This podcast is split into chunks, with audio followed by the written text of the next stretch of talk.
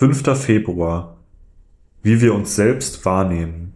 Ja, der Geist selbst bezeugt es uns in unserem Innersten, dass wir Gottes Kinder sind. Wenn wir aber Kinder sind, sind wir auch Erben, Erben Gottes und Miterben mit Christus. Römer 8, Vers 16 bis 17.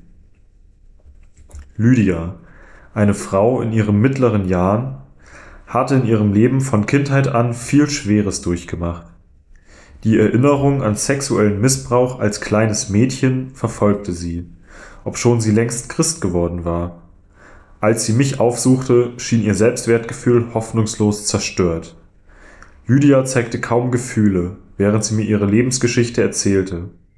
Aber ihre Worte drückten totale Verzweiflung auf.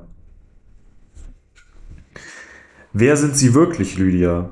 Wie sehen Sie sich selbst? fragte ich mit Besorgnis.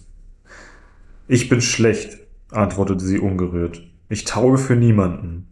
Alle sagen mir, dass ich schlecht bin und ich verursache stets nur Ärger. Sie sind nicht schlecht, wandte ich ein. Wie kann ein Kind Gottes schlecht sein? Ist das so, wie Sie sich wahrnehmen? Lydia nickte. Es ist nie angenehm zu sehen, wie der Böse seine hässliche Wesensart durch ein Opfer wie Lydia zum Ausdruck bringt.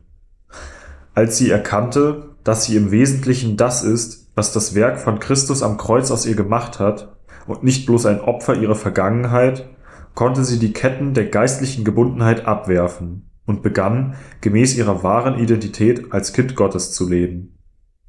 Nichts ist so fundamental wichtig für ihre Befreiung aus Satans Bindungen, als zu verstehen und zu bekräftigen, was Gott in Christus für sie getan hat und was sie aufgrund dieser Tat sind. Wir alle leben so, wie wir unsere Identität wahrnehmen.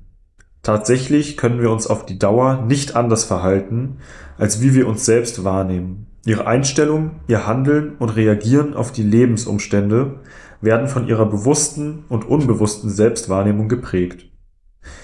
Wenn sie sich als hilfloses Opfer Satans und seiner Ränke sehen, werden sie sich entsprechend verhalten und in seinen Lügen gebunden sein. Wenn sie sich jedoch als geliebtes und wertgeachtetes Kind Gottes sehen, das sie auch wirklich sind, werden sie auch wie ein Kind Gottes leben.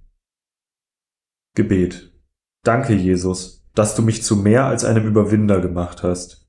Dank deiner Liebe und Macht kann ich heute als Überwinder leben und nicht als Opfer.